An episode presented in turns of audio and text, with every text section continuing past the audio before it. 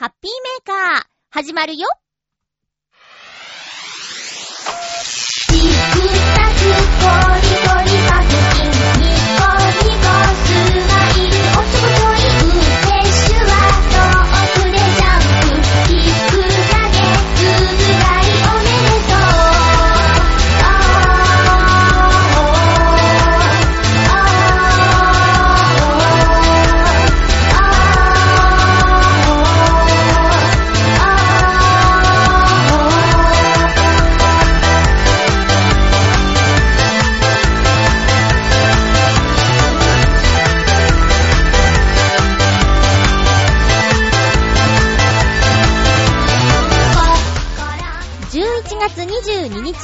日、まゆちょのハッピーメーカー。この番組は、ハッピーな時間を一緒に過ごしましょうというコンセプトのもと、ちょわへよ .com のサポートでお届けしております。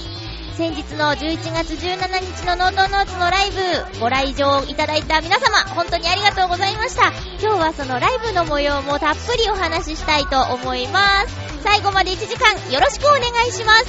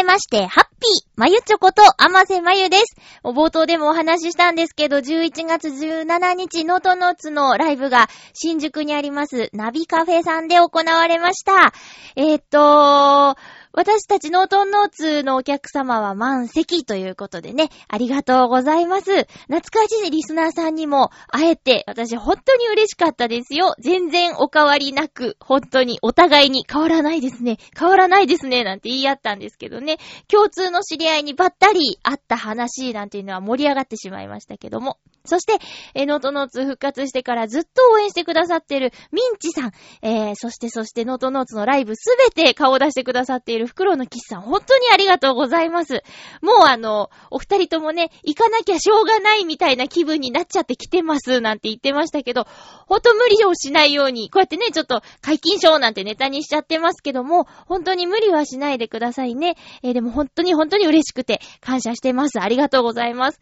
ノートノーツがライブのたびに会場に持って行っている寄せ書きをしていただくノート、ノートノーツノートが残りもうあと2ページになっていますね。新しいノートを買うのが本当に楽しみなんですけども、寄せ書きも皆さん心温まるコメントを書いてくださって嬉しかったです。帰りの電車で睡魔と空腹とに戦いながらもノートは見たいと見ていて、わーってじーんとしてて、そのまま寝落ちをしてしまいましたけどね。いやーね、あの日は本当に正直疲れました。あのー、通常にライブをさせていただくだけでも割と体力を使うんですけども、あともう届けようっていう私の今できること精一杯しようっていうことで、多分普段使わない集中力を使ってるんでしょうね。えライブの後の夜は、えーたっぷり寝てしまうし、あのーいつもね、3時間ぐらいで目が覚めちゃうのに、たっぷり寝ちゃうっていうのはいつものことなんですけど、今回は、本当に目が覚めることなく朝を迎えました。というよりも、帰宅して、ふえーって、ふいーって、あの、ソファーに、えー、なんていうのかな、あれ、猫みたいな感じで、ソファーに、あの、腰を下ろすというよりも、ソファーに丸々っていう状態で、うーってなって、気がついたら電話の、あの、ブーブーブーっていう音で、しばらくどれくらいの間か眠ってしまってたみたいですね。もうどうやって帰ったのかもよく覚えてないような感じですからね。で、電話の相手はもう、あのーちょっとね、ライブの時トラブルがありまして、それで心配してくれた人が電話してきてくれたんですけど、まあ、あの、チュアヘヨのめぐみさんなんですけどね、電話をかけてきてくださって、それでおしゃべりして、あ、風呂には入ろうと思って、で、お風呂に入って、で、ぼんやりしてたらまたポツポツってこう睡魔がやってきたので、もう布団に入ろうって、なんとか、なんとか移動したはず。うん。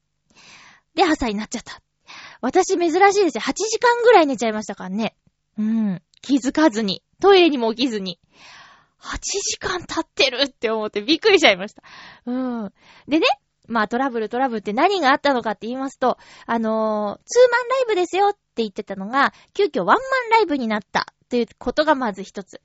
そして、このツーマンライブをする予定だったグループの、あの、サポートさんがいら、いらしてたので、サポートさんと何かしようってことになって、急遽のコラボレーションをすることになったよっていうのが、またこれが、え私にとっては、初めてのことで、どうしましょうふわーどうしましょうっていう気持ちですね。それでまあ、あの、疲れって表現したら、ね、なんか失礼になっちゃうかもしれないんですけど、やったことのないことに挑戦した後の、なんだろう、まあ、達成感もあれば、うん、なんだろうな。まあ、エネルギーを使い切ってしまったんでしょうね。まあ、それで、あ、ワンマンライブだーっていうことと、あと、まあ、それって、なんかお店にとって申し訳ないことをしたなーっていうこととね、まあ、一緒に出演する人を探すにあたって、私が、えーこの方とやろうと思いますってお店に伝えちゃったので、で、そのね、えー対バンする予定だった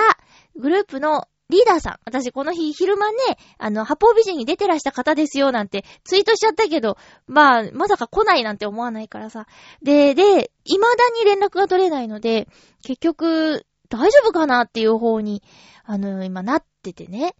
あの、Facebook とかもログインした状態がないし、なんか、どうなってるのかなっていうね、もう病院とかじゃなきゃいいんですけどね。うん。そっちじゃなきゃいいんですけど、まあ、とにかくそういうハプニングがあって、ワンマンライブになりまして、で、サポート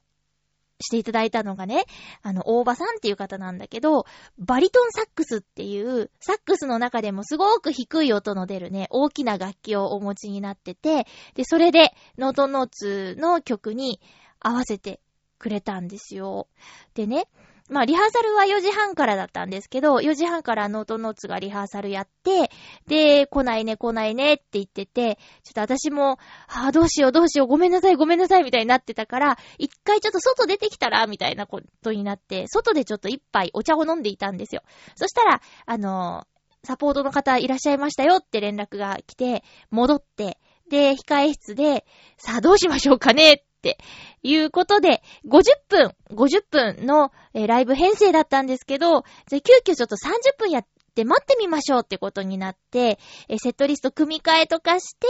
待ってて。で、来ないからもうじゃあ、来ないってことですねってなってから、えーっと、打ち合わせでね、もし来なかったら、コラボレーションしましょうかっていう話はしていたんですけど、もちろん大場さんはリハーサルの時いらっしゃらなかったし、あの、ノートノーツとも初めて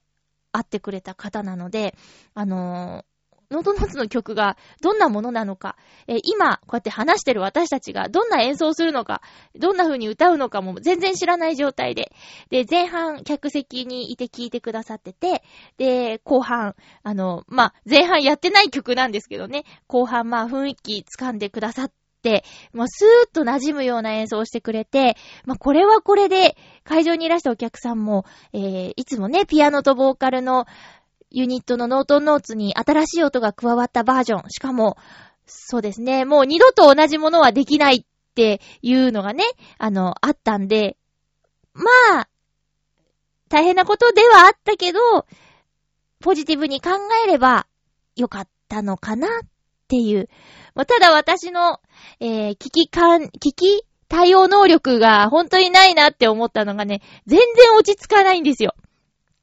りょうたくんは感覚の人だから、あの、練習がなくてもね、えー全然いけちゃうし、その時の、なんだろう、状況をね、すごく楽しんでる節があったの。うわぁ、すごい、サポートしてもらえる、やったー、ラッキーみたいな感じで。でも私は、えっと、リハーサルとかして練習して、よし、こうやろうね、こうしようね、よし、頑張ろうっていう、ちょっと、なんていうのかな。まあ、そんなにたくさんはやったことないですけど、お芝居、舞台のお芝居って、いっぱいいっぱい練習して、いっぱいいっぱい練習して当日、もし勝手なことしようものなら怒られるぐらい練習したことをそのままやらなきゃいけないものなんですよ。まあ、動きとかはね、ライトの照明の関係もあるし。で、多少のね、表情のアドリブとかいいかもしんないけど、相手の役者さんの迷惑になるようなことはしちゃいけない。だからまあ、極力練習で全てを出し切って、その練習の通りに本番やりましょうっていうのがお芝居。まあ、それ以上のものが出ればもちろんいいんですけど、お芝居は練習、練習、練習をしてやるもの。でも音楽って、その場のノリで、雰囲気で、変わっていくものだ、なんだなっていうのがね、今回すごく分かったし、私もそっちの世界に行きたいなって思った。この状況を楽しむだけの感覚になりたいなって。で私にも、あのー、ライブの演奏の最中に、あ、楽しい、すごい、今こっち側っていう瞬間はあったんだけど、その前後ですね、MC がもうほんともう録音してたの聞いたらボロボロで、ああ、もうどうしようね、どうしようとか、すごい、わあ、すごい、かっこいいとか、なんか全然いつもは何喋ろうかなとか考えて、それもね、あの、じゃあ、この曲とこの曲の間で季節の話をしようとか、最近あった嬉しかったことを話そうとか、いろいろ考えてるのに、今回もう全部吹っ飛んじゃってさ。だからそういう時の、堂々としたりょうたくん。まあ、いつもは、何考えてんだろうなとか、あと、なんだろう。もうちょっと考えてよーとか 思っちゃったりすることもあるけど、でも実はもうりょうたくんいろいろ考えてて、音楽のことになると、もう頼りになるし、あのー、ライブの私たちのセットリストが終わった後、ナビカフェのハトリさんから、大場さん何か一曲ソロでやっていただけませんかね？って声がかかって、で、大場さんが演奏するのに合わせてりょうたくんがピアノで伴奏したんですよ。それだって、もうその場で、大場さんがソロやることなんて決めてなかったし、その場で初めて聴く音楽に、りょうたくんが演奏で合わせてる姿を見て、私はその時席を外してたっていうか、まあ、ステージから降りてたんですけど、もうね、入ってけないやと思って、さすがもうずっと音楽をやっている人たちの空気ってこれだなと思って尊敬したんですよ。もうね、あの時は本当に、じゃあ、じゃあ、ライブに、りょうたくんが来なかったら、連絡がつかなかったら、お客さん来ちゃってたらって思ったら、私どうしたらいいんだろう、何ができるだろうってね。まあその来なかったのがどうしてかっていうのもいろいろあると思うんですよ。だからまあ、急にね、ライブハウスに向かってる最中に交通事故に遭ってしまっただとか、まあ朝、ね、お家で体が動かせなくて、で、連絡も取れないような状況で病院にいるんだとか、そういうこともあれば、うっかり忘れてたとか、寝過ごしたっていう可能性だってあるでしょ？で、どんな理由であっても、その人がそこにいないということは事実としてあるわけで、じゃあ、相方がもし来なかったら、りょうたくんはきっと、私が行かなかったら、行けなかったら、行けなくなっちゃったら、りょうたくんはソロで、ライブを乗り切れるの。で、ね、ノートノーツの曲を演奏して、りょうたくんだって歌えるんだから、それでも、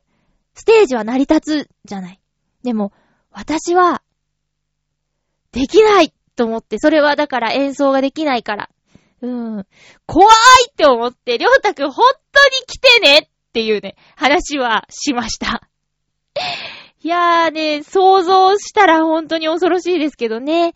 まあ、今回、あの、あ、ノートノーツ台湾がいるんだ、どんな演奏なんだろうって楽しみにしてくれてたお客様には本当に申し訳ないことになってしまいましたけども、代わりといってはなんですが、えー、そういったコラボレーションの演奏もすることができて、えー、楽しんでいただけたらよかったなと思います。では、メールをいただいているのでご紹介したいと思います。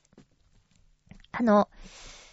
そうですね。指針で感想はいただいてるんで、それは覗きます。番組用にメール送るって言ってたやつ、待ってますよ。来週紹介するから、ライブ感想、番組宛てメールをお待ちしておりますよ。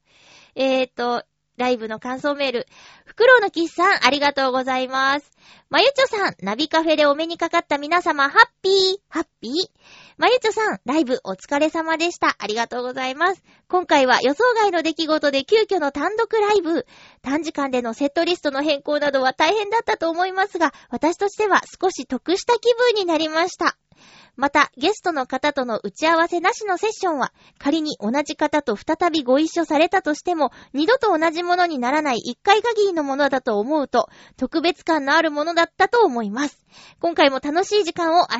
楽しい時間を過ごさせていただきました。いろいろとご都合もあり難しいところもあると思いますが、次のライブも楽しみにしています。それでは、ということです。ありがとうございます。そう、もうなんか、裏でバタバタしてたのを、あのーね、大変だったでしょって言ってもらえて、もうすごい救われる。そう、大変だった。私ね、もう会場、いつものライブの時はさ、あの、始まる前に会場に顔出して、お客様とちょっと話したりして、あ、来てくれてありがとうございます。今日ね、楽しんでってくださいね、なんて、おしゃべりをしているはずなんですけど、今回は、全然顔出さなかったでしょ。あのーで、行けなかったの。バタバタしてて。時間がない。あ、もうあと5分しかないよとかって上でバタバタしてて。ねえ、そうなんですよ。確かにね、こう、一つの出来事があったとき、それをどう捉えるかっていうので、全然違ってくるからね。なん、来なかったもうとか言ってなんで来ないのとかって怒るんじゃなくて、おばさんとコラボできたのは、すごくラッキーだったなーって思えたら、そっちのが幸せですもんね。わかってるんだけどな、なんかこの、日常生活の中でも、あ、今これは楽しんだ方が絶対いいってわかってるんですけどね、つい、はぁ、なん、なん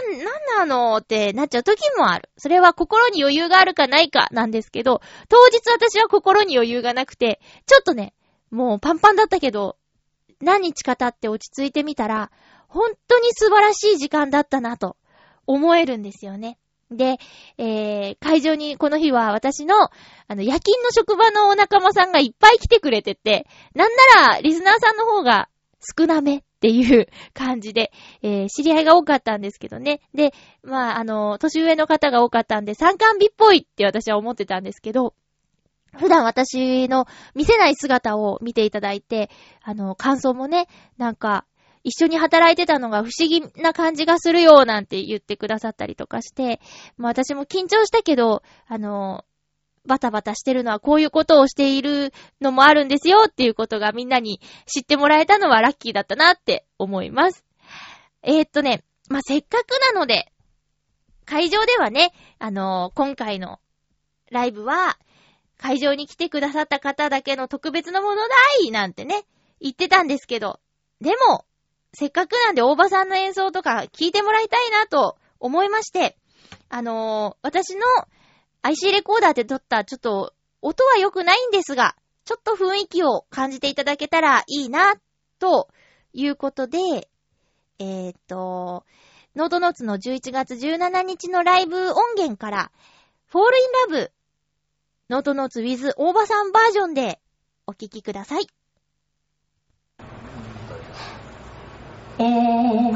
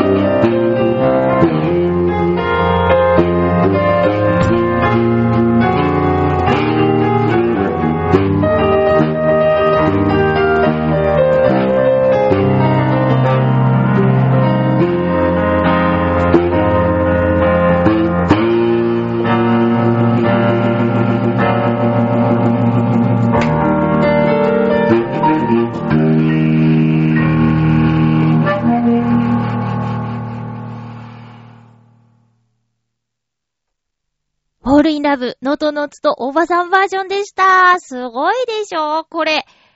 初めて聞いてっていうか、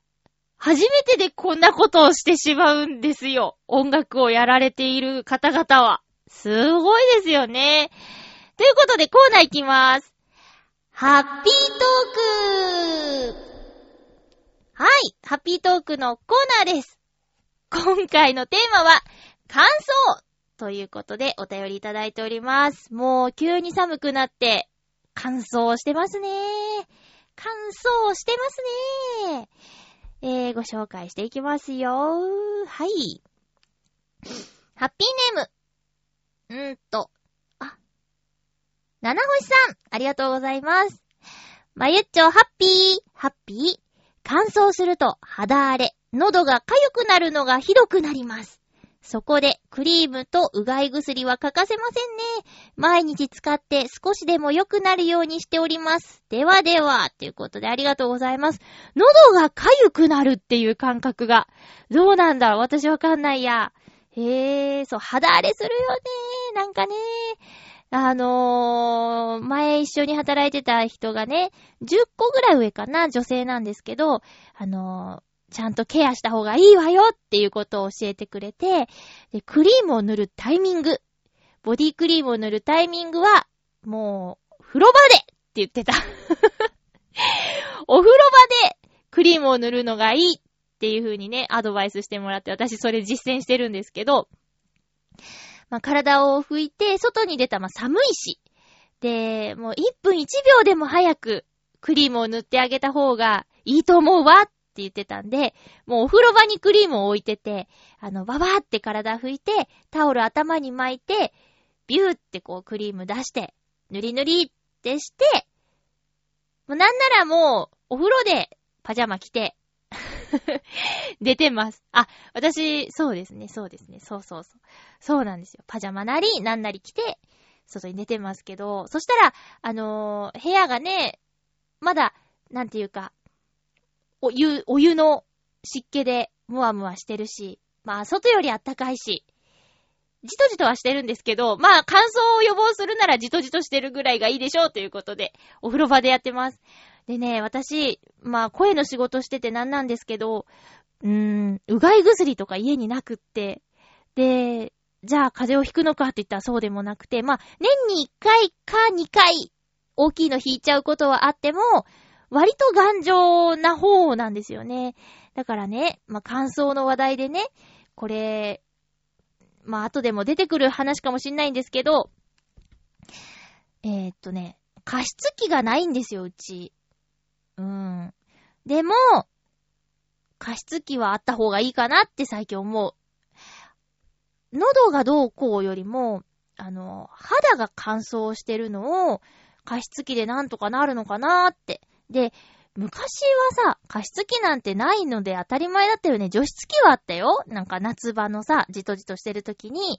あの、洗濯物とか乾かす時とかさ、にこうか、除湿器をね、回したりとかっていうのは実家でもあったけど、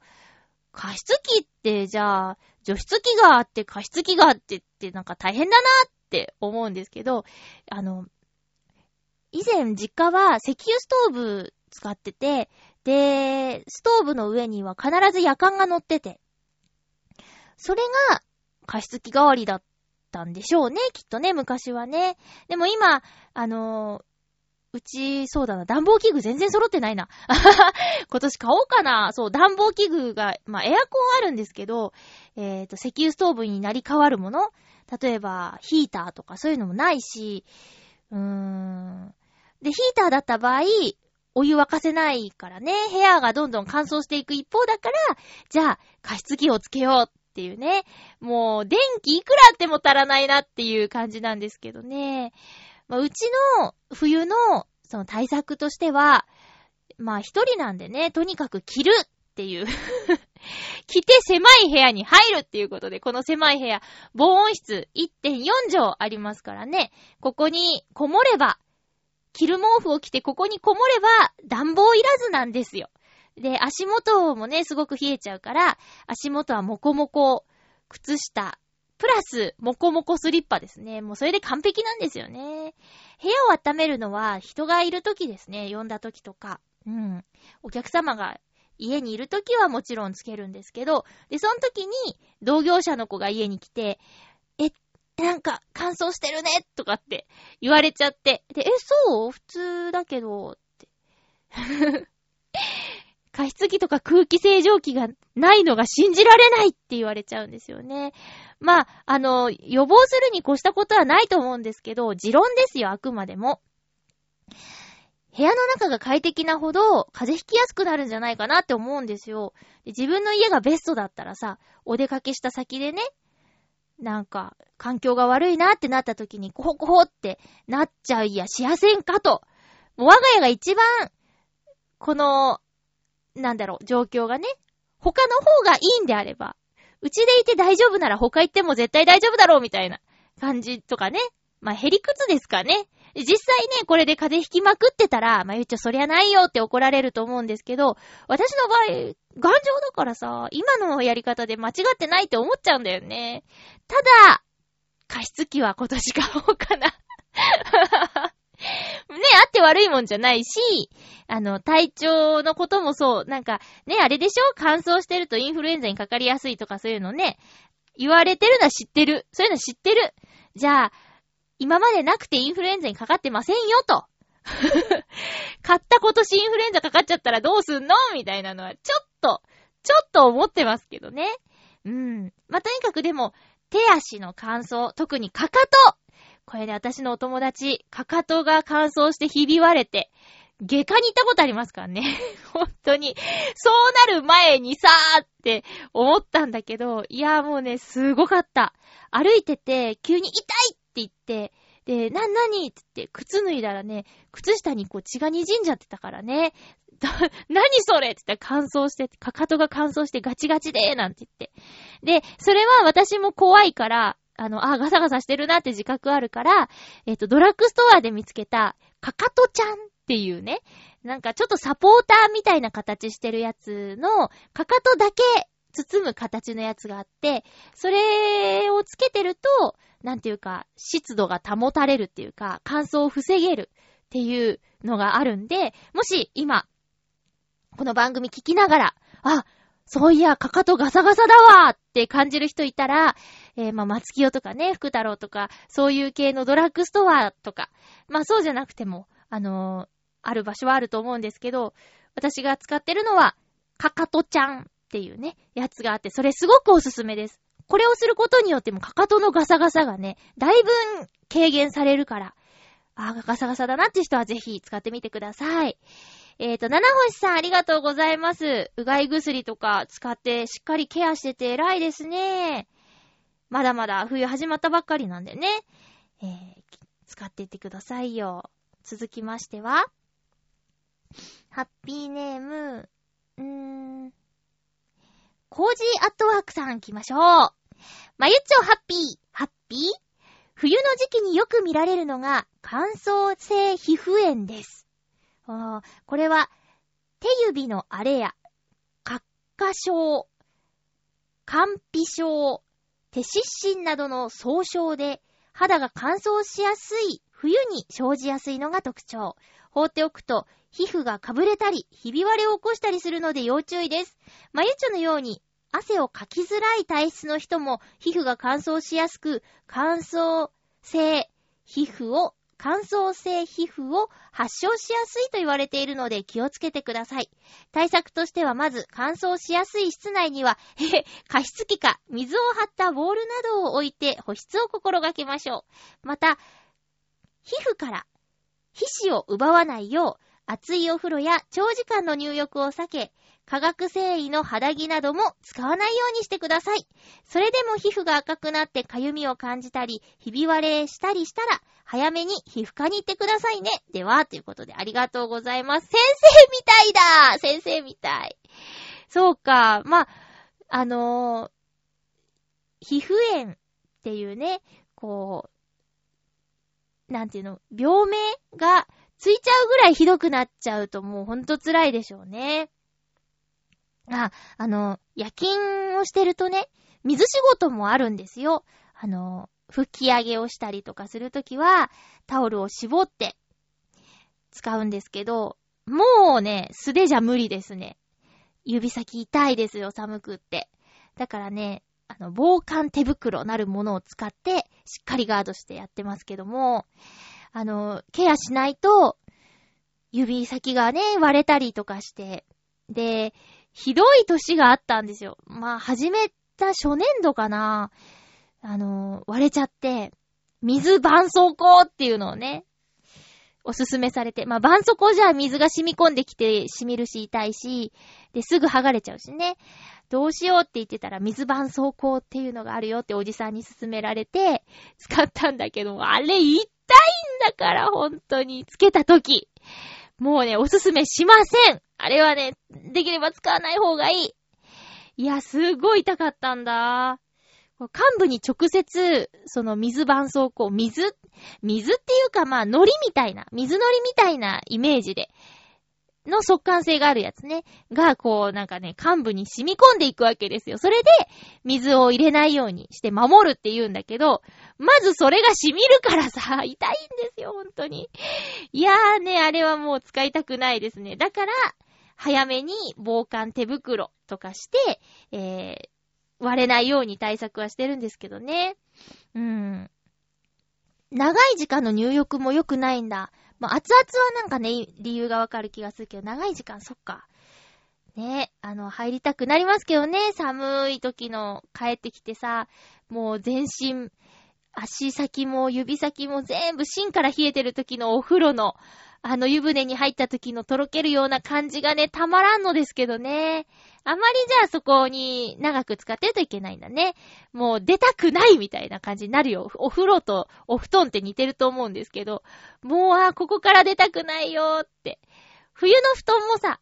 トイレでか、出たくないよっていうのわかりますよ。あそこから出たらもうこのヘブンから、ヘブンから出たらもう大変なことになるってね、なりますけどね。そう、早め早めに自分の体のね、状況を見て、あ、すごい乾燥してるからクリーム塗ろうとか、ケアしようとか、もうこれは病院だなとか、いろいろあると思うんですけどね、えー、体を大事に見守ってあげましょう。コージアットワークさん、ありがとうございます。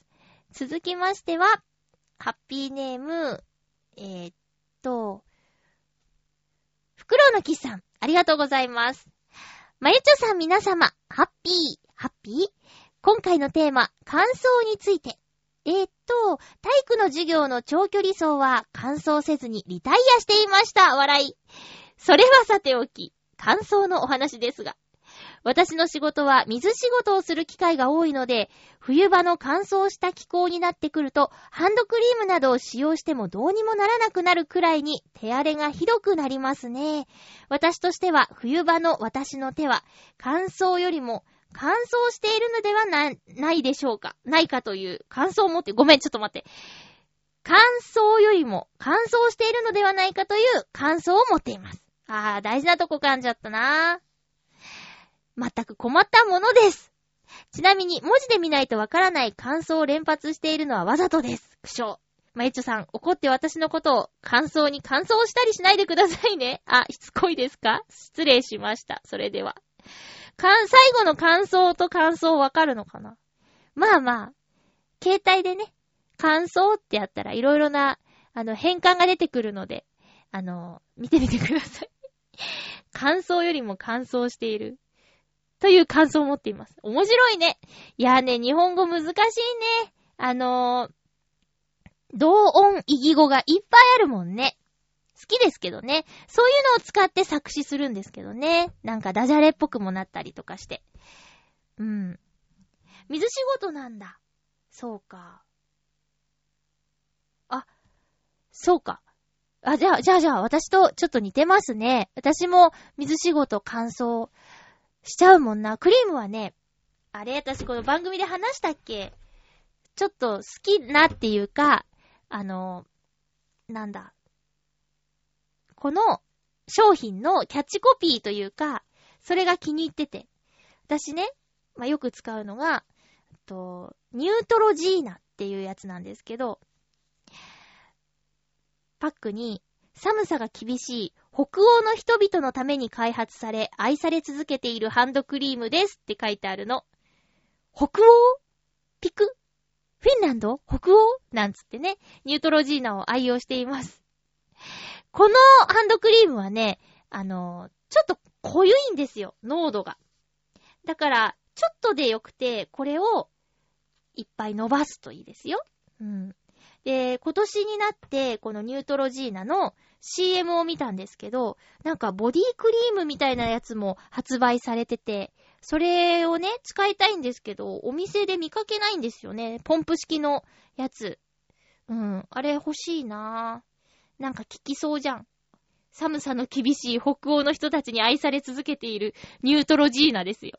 ね。袋の木さもよかったらこれ、あの、使ってみてくださいね。うん。はい。同音異義語満載メール。全然怒ってない、怒ってないです。ちょ、噛んじゃってごめんなさいっていうね、ことですね。すいませんでした。ありがとうございます。続きましては、ハッピーネーム、えー、っと、サバのみそ煮さんだ。ありがとうございます。まゆちょさん、ハッピーです。ハッピーです。先週、100円ローソンとか、声優とかの話を聞いて、浦安戻りたくなっちゃいましたよ。うん。さて、乾燥しているのは私の心ですね。ええあと、職場の人間関係もドライでビジネスライクです。おー。ガンダム、かっこ、今やっている鉄血のオルフェンズとハッピーメーカーと YouTube しか娯楽がないので殺伐としてますよ。ええこのままだと心が病んでしまいそうなので、新しい趣味とか始めたいと思っているところです。切手集めとか？お、お金のかからない、まゆちょさんおすすめの趣味とかありますか？それでは、ありがとうございます。そうですか。はあ。あ、そうか。確かにね、そう、ま、前ね、浦安に住んでらっしゃった方だから、地元ネタは懐かしく感じちゃうかも。ホームシックみたいな感じ？え浦安は実家？実家ではないか。実家ではないのかな？うーん。そうか。心が乾燥。これ切実ね。職場の人間関係がドライ。うーん。これね、あまりにも介入されてもまた嫌なんだっていう人がいるしね。もう仕事なんだからドライで、みたいなのが好きな人もいれば、もうちょっと関わろうよっていうのを望む人もいるし、ねえ、難しいとこだけどなぁ心が乾燥か。新しい趣味。うーん、お金のかからないっていうのが条件なんでしょ？で、じゃあこれから寒くなるから、あのー今さ、まあ、まあちょっと、家の中系でね、とりあえず、そういう時もあるよっていう風に考えて、あのまだ、あれですよね、サバの味噌煮さん20代でしょ ?30 代でね、同じようなことで悩んでる方もいるって思うと、今は、もしかしたら、あの、土の中で栄養を蓄えて、これからね、外にボーンって飛び出していくための準備の期間だっていう風に考えたとして、あえて、あの、室内でできること。まあ、一番はお金のかからないことっていうところなんですけど、まあ、今ね、あの、ガンダムとか、ハッピーメーカー、YouTube、全部家の中のことなんですけど、それってま、考え方によっては、あの、いっぱい旅ができるってことなんですよ。えー、今ね、この、まあ、お金がかからないっていうところで、すごいよね、なんか映像関係の配信サービスの充実っぷりが。だから、今私は、アマゾンプライムっていうのにすっごくお世話になってるんですけど、元はね、お急ぎ便を使いたくて、もうほんとすぐクッキー型がすぐ今日いる今日いるんだっていう時に使わせてもらってから、あのー、30日間無料期間が、あの、過ぎてて、勝手になんか会員になってて、みたいな、会費払っててっていう、最初はちょっと、はいって、何それって思ったんだけど、あの、アマゾンプライムでできることをその時説明聞いたらさ、映画とかいろいろ見られるんですよって聞いて、めっちゃ見てるからね。うん。アマゾンプライムで、そう何が言いたいかというと、じゃあ今ちょっと人間関係もドライなんだっとか、心が乾燥しそうなんだっていう時は、そういう映像の世界で心を潤すっていうのも一つの手なんじゃないかなって思ってるんですよ。うん。お金がかからないっていうのがね、まず第一条件だからさ。で、ね、今お住まいのところ、まあ、メールにはね、場所書いてくれてるんだけど、私にはとても魅力的な、あのー、地域に住んでらっしゃるんですけど、まあ、少しお金が使えるんだったら、あのー、出かけていくのが、私はね、私は出かけるのが好きだから、あえて観光地に行ってみるとか、あの、知らない駅で降りてうろうろしてみるとか、なんかまネットでね、多分、どこどこら辺のカフェとか飲食店とか検索したら、人気ランキングとかさ、おすすめのやつとか出てくると思うから、今日はここに行くんだって決めて、その工程をちょっとうろうろしてみるとかさ、なんか、なんかいろいろ外に行くなら行くなりにあると思うんですけど、それはきっとお金がかかってしまうから。うん。まあ、今はじゃあ、趣味は海外ドラマを見ることとかさ、にしてさ、いっぱいいっぱい見てさ、心をこう、なんていうか、豊かにしてさ、これから出会ういろんな人とどう対応していこうかなっていう力をつけるときじゃないかなって思ったりしますね。で、じゃあ、あと、そうだな、それは趣味、趣味、まあ、趣味映画鑑賞っていうのもあるじゃない？だからそれも絶対いいと思うんだけど、えっ、ー、と、じゃ何かやりたいんだって言うんだったら、そうだな。私もあまり趣味がある方ではないんだけど、写真カメラとかどうですか？これ結構お金かかっちゃうか。お金かかっちゃうかもしれないけど。うーん。まあ、でもね、スマホのカメラだって、今ね、すごく機能が充実してるから、何か、じゃあちょっと近所散歩して、今日は、あの、猫をテーマに撮ってみようかなとか、なんかできるんじゃないかなって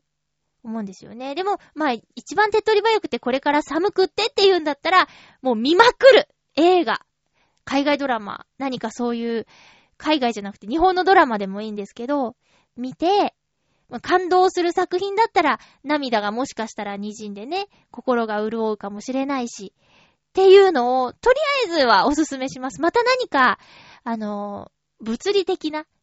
女の子だったらね、何かマスコットを作るとかさ、そういうのもおすすめできたかもしれない。私一時やってたんですよ。フェルトでマスコット作り。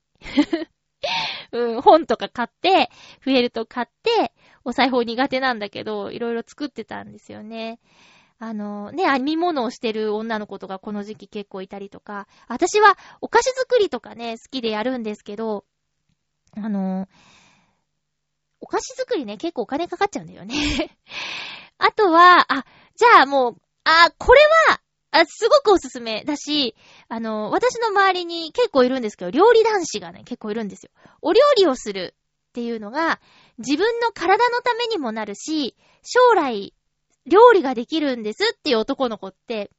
それって結構ポイント高いんですよね。で、まあ結婚なりなんなりした時に、奥さんが体調悪い時に、自分でできるとか、じゃあ体調悪い奥さんのために、ちゃちゃっとなんか作ってあげられるっていう力って、一生役に立つから、料理を勉強するのどうですかね？まあ、勉強って言うとお堅くなっちゃうけど、レシピなんて今、クックパッドさんで何でも教えてくれるでしょ？で、初心者とか入れたら簡単なレシピも出てくるし、まあ、お金はかかるけど、食事、外食行くよりはって考えたら、趣味料理ってかっこいいと思うよ。そうね。どうですか？こう、映画を見て心を潤すのと、料理を作れるように頑張って、あの、体の健康のためにもなるよっていう提案をさせていただきます。でね、最初は調味料とか買い揃えるのでね、お金かかっちゃうイメージあると思うんですけど、揃ってきたらね、あのうまくやりくりできるようになったら、圧倒的に自炊の方がお金かからないからね。うん。で、まあ時間はかかるだろうけど、それってまあ、やればやるほど上手くなるし、効率も上がると思うからおすすめです。私もね、この一年は料理めっちゃやってるよ。それまではね、ずっと作ってなかったけど、なんか楽しくなってきた。うん。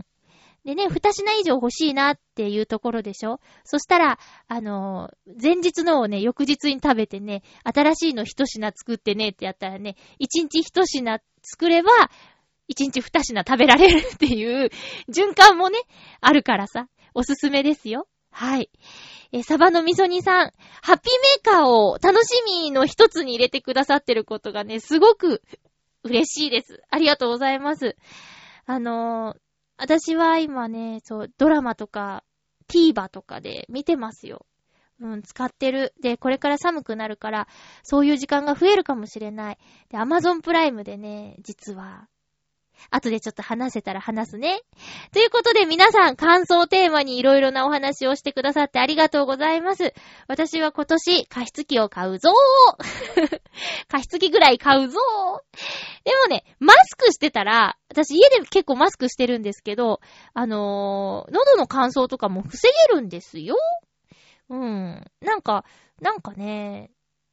今までのやり方で大丈夫だからそれでいいかとも思ってんすよね。マスクマスクいいですね。寝るときとかもマスクしたらいいですよ。あの、息苦しいっていう方もいるけど、じゃあ鼻だけ出せばいいじゃんとかね。いろいろやりようはあると思いますよ。皆さんありがとうございました。ふつおたをご紹介します。ハッピーネーム、青のインプレッサさんからいただいております。えーっと、まゆちょさん、ハッピーでございます。ハッピーでございます。ついに僕は40代に突入しました。おめでとうございまーす。40歳か。水曜どうでしょうの大泉さんの 変わらないですね。ジャングルリベンジに騙された状態ですな。そうなの？まあ、どうってことはないといえば、え？どうってことはないんですけどね。きっとこれどうってことあるな。でも、おもちゃが好きというのは直さないとダメでしょうな。では、ということでありがとうございます。そうですか？テレビ出てる人でさ、おもちゃ集めてる人知ってるよ？なんか、好き、好きも極めれば、博物館が作れるんですよ。別に直さないといけないことはないと思うけどな。うん、好きなようにして、こう好きを大事に生きてる人って、キラキラしてると思いますよ。うん。あとね、もう男の人は、年を重ねれば重ねるほど魅力が増すなんていう風に言われてて羨ましいですね。女の人はさ、なんかやっぱ若い方がいいってことなんじゃないの？みたいなことが多々ありますけどね。うん。私早く60代になりたいよ。なんか落ち着いて。おばあちゃんになりたいな。うん。中途半端な今年齢だからね。なんか、別にね、若作りしてるわけでもないのに、この間も、なん、おばさんかな？おばさんに、あのー喋ってて、まあ、なんか、お二人若いから、みたいな風に言われたけど、いや、そんな、もう37ですよって言ったら、いいって言われたからね。ちょっと、なんだろう。リアクションによっては嬉しくない、時もあるよ。37っぽくないってことでしょ？でも、まあいいんだ、いいんだ、いいんだ。あの、今の自分が、まあ考え方が幼稚だなって思うこともあるけど、でも嫌いじゃないから。うん。青のインプレッサーさん40歳。40歳か。でもね、しっかり仕事して、趣味もあって、あの、ときめきもあって、おもちゃをどうのこうのはいいと思うよ、本当私はね。うん。ちょっとね、あのー水曜どうでしょうの熱から少し 冷めた方がいいかもしれない。ちょ、例えがさ、こう、わからない時があるからさ、もう好きでいるのはいいんですけど、ちょっとわからなくてごめんなさいっていう感じですよ。うん。ふつおたでした。ありがとうございます。もう一本、あの、メールが届いております。コージアットワークさんから、今週のおすすめの一本ありがとうございます。まゆちょハッピー、ハッピー？今回見たのは、ケーブルテレビで放送された2014年の映画、インターステラーです。ちょうどベイマックスと同時期に公開された作品ですが、ずっと見ようと思って機会がありませんでした。いや、もっと早く見ておけばよかったと思います。異常気象と病液による作物の減、絶滅が続く近未来。中止された宇宙計画の元飛行士クーパーは、農夫として生活していた。ある日、娘のマーフィーが本棚から落ちた本の並びが二進数のメッセージであることに気づいたことから、人類の存続をかけた壮大な時間の輪が回り始める。というわけで、これ以上書くとネタバレになってしまいますが、ハインラインの夏への扉を思わせる亜高速飛行による浦島効果、かっこ特殊相対性理論とコールドスリープ、かっこ冷凍睡眠、ワームホールジャンプなどによる時間のずれ、可能な限り精密に描かれた回転ブラックホールや重力現重力レンズ描写などを駆使し、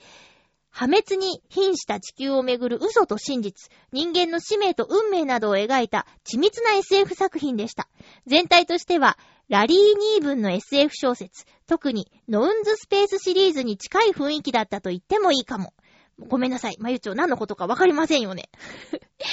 重厚な視覚効果と周到な設定に対してかなり直球な演技と演出がドキュメントっぽい効果を出していて、170分近い長編ながら飽きません。21世紀になっても科学を魔術と混同したような割と適当な SF 映画をよく見かけますが、科学交渉をちゃんとやっていて、その制約の割にストーリーを築き上げるとこうなるんだという見本になってくれた作品だと思います。いや、全部の SF がこうなる必要などありませんが、多分マユッチョの好みからは23.6度ぐらいずれている映画かもしれませんが、もしまだ見ていなかったらいつか見てみてください。では、ということで、ありがとうございます。見ました見ましたよラジオで話したし、これはね、インターステラーはね、予告見てすごい見たくって、すぐ見に行きましたよ。公開最初の週じゃないかな。私、クーパーが、もうね、全然こんな相対性理論とか、なんとかかんとかはわからないんですけど、とにかくクーパーが、嘘をつかないやつだっていうところが大好きでしたね。どんな約束も守る。すごい男の子なんですよ。これね、クーパー、好き。うん。あの、面白かったです。難しいことはさておき。見やすかったし。うん。納得もできたし、まあもちろん架空なんだけど、本当にこうなるかもしれないみたいなことが結構あって。うん。あ、私もおすすめします。インターステラー。アマゾンプライムにあるかなコージャートワークさんありがとうございます。あのー、多分、視点は違うけど、好みの作品でしたよ。もっと、ね、詳しい人が見たら、浅い見方だって思われるかもしれないんですけど、とにかく登場人物が、いいです。好きですね。うん。で、私も今週のおすすめの一本。一本っていうか、まあ、アニメなんですけどね。さっき、サバのみそ煮さんがメールに書いていた、鉄血のオルフェンズ、見てますそれがね、友達に勧められて、なんか、今ね、第2期らしいんですけど、これはね、すごいよって、ガンダム全然知らなくても大丈夫だから、とにかくガンダムを見たことがないまゆっちょ見てみたらいいじゃないと言われて、あの、え、そうなの？でもな、レンタル行くのめんどくさいな。アマゾンプライムにあったらねって言って検索かけたら、アマゾンプライムにあったんですよ。1話から全部。だからね、紹介してもらったその日のうちに1から9話まで一気に見たの。すっごいなと思って、これなんか、まあ、重たいんだけど、なんだろう。続きが気になるし、可愛いキャラクターもいるし、私ビスケットが好きなんですけど、あの、ちょっとそのね、今見てるっていう友達の話数に追いつきたいなと思いながら今せっせと、でもまだ11話かなまで見てますよ。えー、ねさっきのメールで、サバのみそ煮さんがハマってるってことだったんで、さらにまた見てみようっていう風に思いました。アマゾンプライムって何でもあるね。やばいね。冬は着る毛布を着て、もこもこ靴下を履いて、えー、この防音室の中にこもって、ガンダムを見るということで、いかがでしょうか何がいかがなのかよくわかんないですけどね。言うても街はクリスマスのデコレーションが華やかですからね。えー、どんどん街にも出ていきたいですけども。そうだ先週出かけたところの話をしたかったんだけど、来週できたらいいな。えー、テーマ、テーマ。はテーマ何にも考えてないや。テーマはじゃあ、うーん。あなたの趣味は何ですか？あなたの趣味は何ですか？収録は11月27日、放送は11月29日です。お便り待ってます。お相手はまゆちょこと、あませまゆでした。また来週ハッピーな時間を一緒に過ごしましょうハッピー。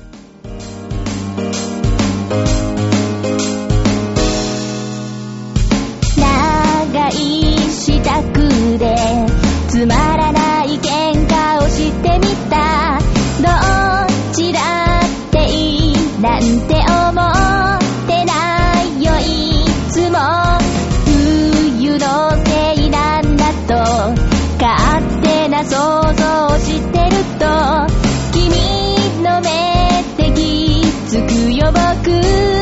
めだ